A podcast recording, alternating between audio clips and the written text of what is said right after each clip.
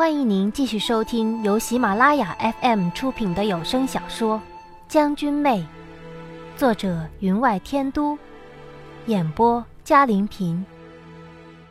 第六十六集，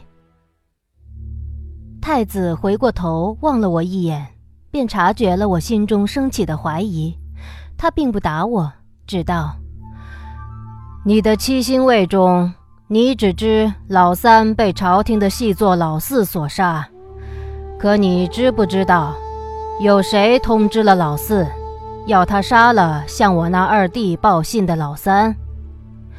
我抬眼望着他，看见他嘴角的浅笑，淡淡的道：“难道是他自己？”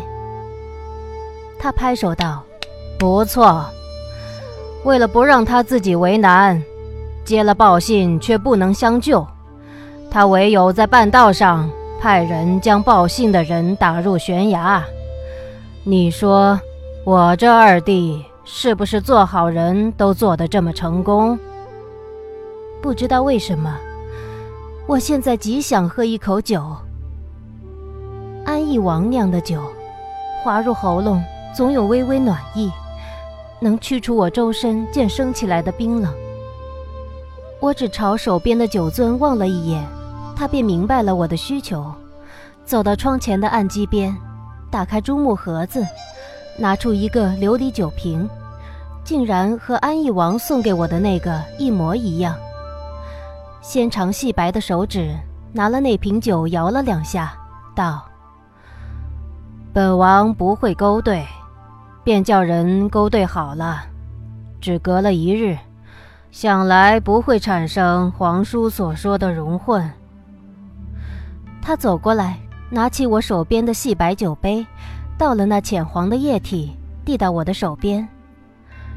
皇叔一向是个热心人，倒是极擅长食疗，何况有人拜托他，要调理好你体内的寒毒。他微微一笑，即便这毒药。是他当初令人制出，用来对付你的。你或许不信，当初我叫曹德宝下于你饮食之中的，确实是教烈的蒙汗药而已。其实我那时也有些私心的，知道你精通药物，能轻而易举地识破饭食中的蒙汗药，所以想让你有所警醒。从而逃了出去，带给二弟些烦恼。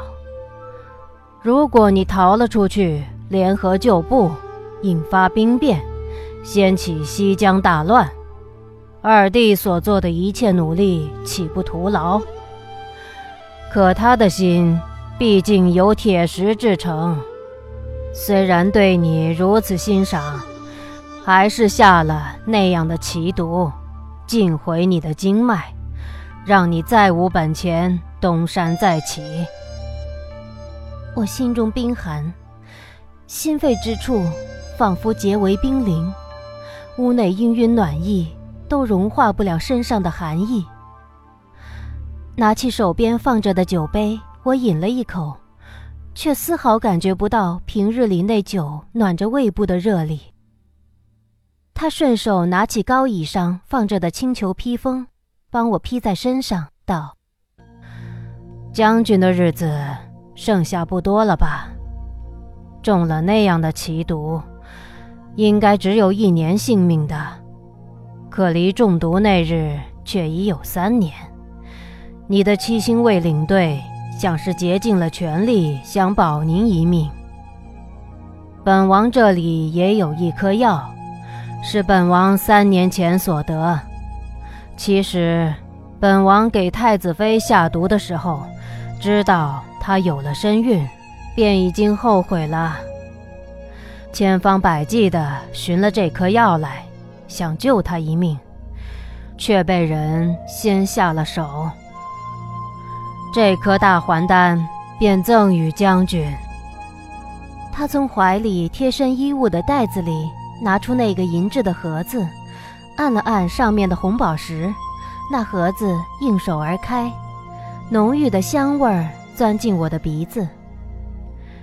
这颗药虽不能保你无事，但至少可以保你两年。本王想，两年的时间已经足够了。我毫不客气地接过那盒子，盖上了，收入袖内，道：“满桌的佳肴，我尚未试完呢，谈什么其他？不错，我们吃菜，吃菜。可再精美的菜肴，吃进嘴里，又怎么有味儿？太子却不然，菜已冷，上面凝了一层白色的油。”他却仿如吃着天下至美之物，胃口大开。这位二弟，我是明白的。为登上大宝，他会摒弃一切感情，何况是对一位男子的不伦之恋。所以当年他才下了那样的狠手，绝了自己心底所有的念头。他没有想到，你却是一位女子。此时他却是后悔未及吧？他呵呵一笑。皇祖母说的对，父皇的性格好的什么也没有传到我这里，他性格之中的犹豫和软弱全到了我这里了。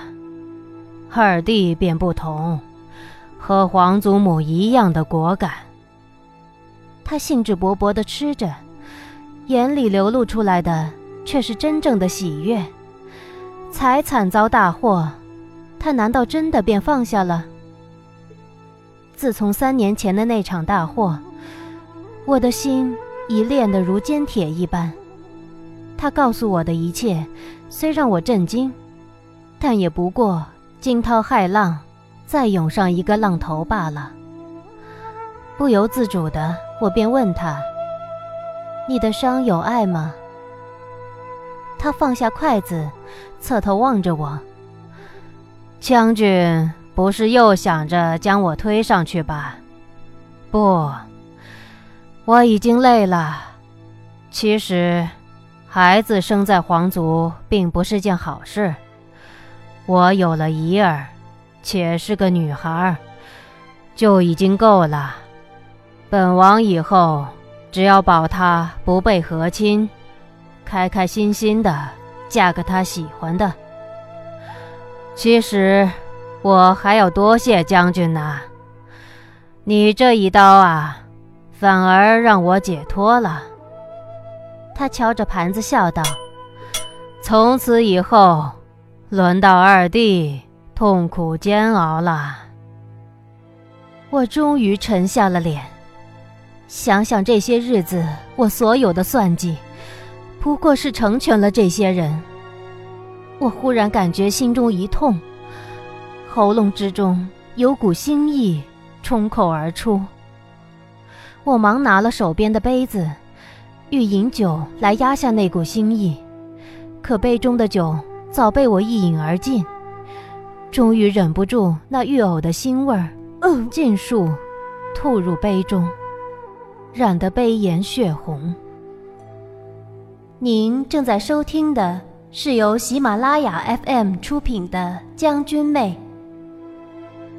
他将酒瓶递给我，叹道：“将军，到底是个至情至性之人。”我举瓶而饮，那酒冲喉而入，才勉强将那股血腥压了下去。我却是惨然而笑。父帅说过，我的谋略计策胜他许多，正是诡辩之处，更是前无古人。但唯一看不透的，便是人心。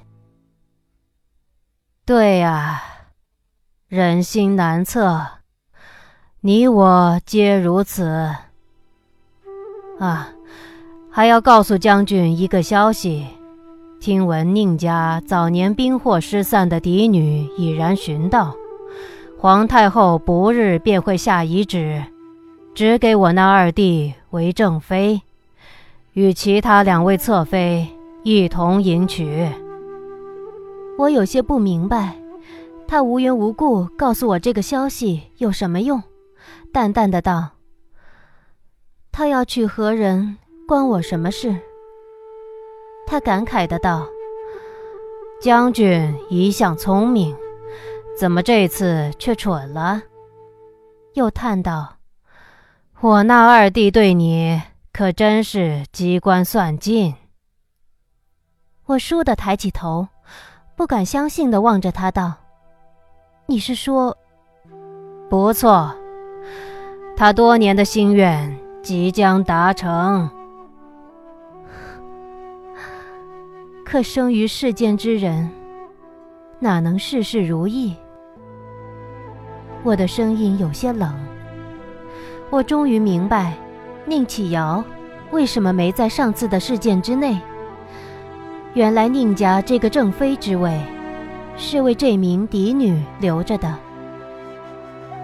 我想起红烛摇动之间，他对我说过：“你是我的妻子。”我原以为他弄错了，原来他从没弄错过。可这一切又有什么用？我与他已成死局。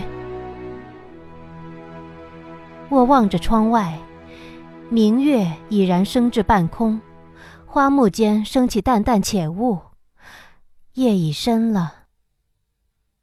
太子看出了我的想法，道：“天亮再走吧，夜寒路深。”你身子也不好，此处并非我常住的地方，他暂时找不到此处的。我却不想留在这里，站起身来道：“太子还是送我出去吧。”您终还是不信我，也罢，就让您的旧部送您出去吧，他您会相信的。他走至廊柱旁，拉了拉上面的黄穗。不一会儿，有敲门声响起。太子道：“进来吧。”那人走进门来，开始神情茫然，望着我的时候，脸色有些疑惑，有些不敢相认的样子。老三，我看清了他脸上密布的伤痕，真是你。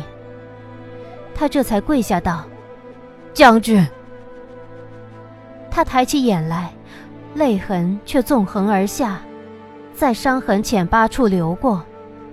属下该死，上次竟然劫持了将军。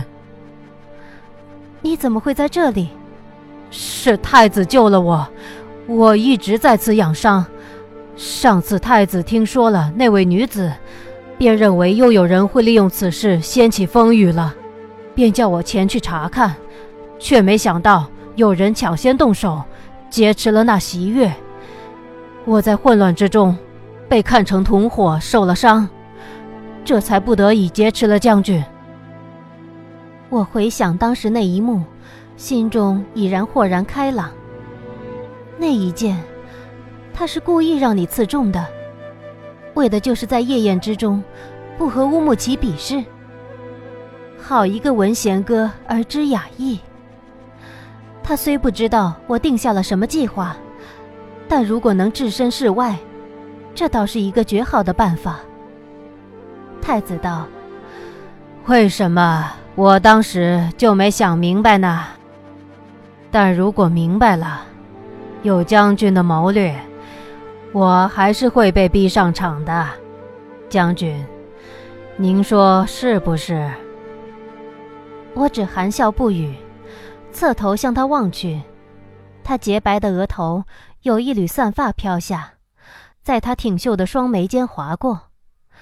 他眼中却已不见丝毫阴影，反而浅浅含笑，仿佛春日湖面有蜻蜓掠过，反射灿烂阳光。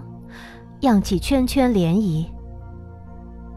我不知道他的心思有几分真几分假，是否正如他所表现出来的那样无欲无求？但他对夏侯商的恨，却是脸上怎样的风光霁月都遮挡不了的。我只是有些不明白，对一个心里只装着江山的人来说，俊撵玉在他心里还有地位吗？要使得太子将一切真相告知，然后才隔山观虎斗。老三送我出来之时，太子在我身后拨动了马尾胡弦，轻声吟唱：“辕门醉卧秋风，看落日旌旗掩映红。爱朔云边雪，一声寒角。莫惜琼杯手到空。”哈哈哈。莫惜琼杯手到空。二弟呀，二弟，本王唯一恨的，便是你了。他那“恨”字，如清风拂过，永永于我的耳际，如情人低语。不知道为何，我却感觉皮肤上如冰凌刮过，那样冰寒彻骨。老三送我出来，我才发现，这里是朱雀台，是前朝废弃的皇宫。只有我刚刚待的地方华丽富贵，外边却是残破凄凉。青石板的缝隙里全是拼命长出来的野草，从重重叠叠的屋宇之间往里望去，刚才的锦绣华庭已然不见，周围一片黑暗。富丽堂皇，不过梦一场。青石板上，我与老三的足音踏如慢歌，就如七星拱卫护着我进入朝阳大街时一样。周围喝彩如潮，也挡不了八匹骏马整齐如一的马蹄声。它随在我的身侧，流出空处，就仿佛其他六人。依旧拥在我的身侧。他是一个沉默寡言的人，平日里专心研究各种手工制品，将之融入纱技，其手艺之精巧，连小七都惊叹不已。他平日里有些吝啬，封赏只求金银财物。小七让他突围之时，他身上带齐了所有平日积攒的金银。专往兵士集中之处闯，包袱上扯开了一个小口，不时有那耀眼的黄金珠玉露了出来。曹德宝手下将领虽然大多是世家豪门子弟，见多识广，但普通兵士却大多是穷苦百姓。曹德宝的治军又没有老傅那么严，所以每漏一样东西，便引得三两位兵士上前争抢。加上武功高手都去围着我们这些主将打了，到了最后，他反而从守卫最多的地方突围了。可惜的是，花了这么多的心思，他依旧被老四一剑刺下了悬崖。有薄雾笼罩于野草屋宇之间，月光照于斑驳的墙体上，残旧破败。再辉煌的屋宇。都经不起时间和雨水的冲刷，就如昔日的俊家军，昔日的俊撵玉。将军，属下虽在太子处，但一直在查当年之事。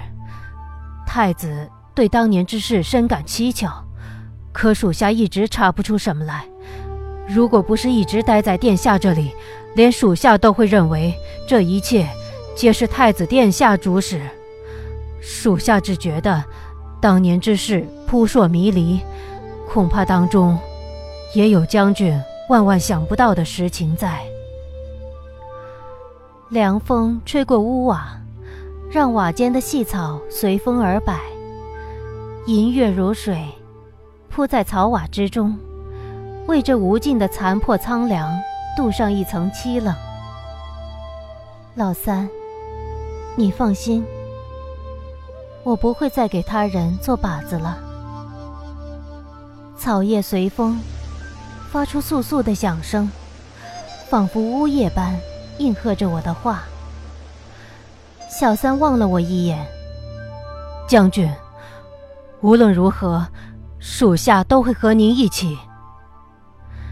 他年近三十，是七星卫中年纪最大的一个。平日有意无意的将自己当成老大哥，就算对我，平常时候寒冬送衣，盛夏送风，比那些年岁和我差不多的小子，对我多了一份照顾。我心中何尝不将他当成了自己的兄长？他默默地陪我走过这段缝中夹有小草的青石板路，仿佛一个影子跟在我的身后。可有他在我身边，我却感觉到莫名的安心。就像他虽被太子收留，我却依旧感觉他的心始终没变。可那个人，我却猜不透。从来就没有猜透过。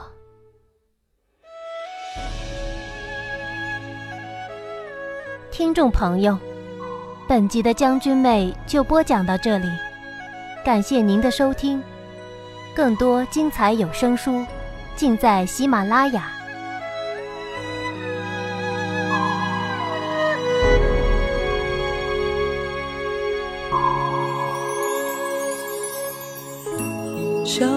世间痴人万千，白首同卷是难得见。人面桃花？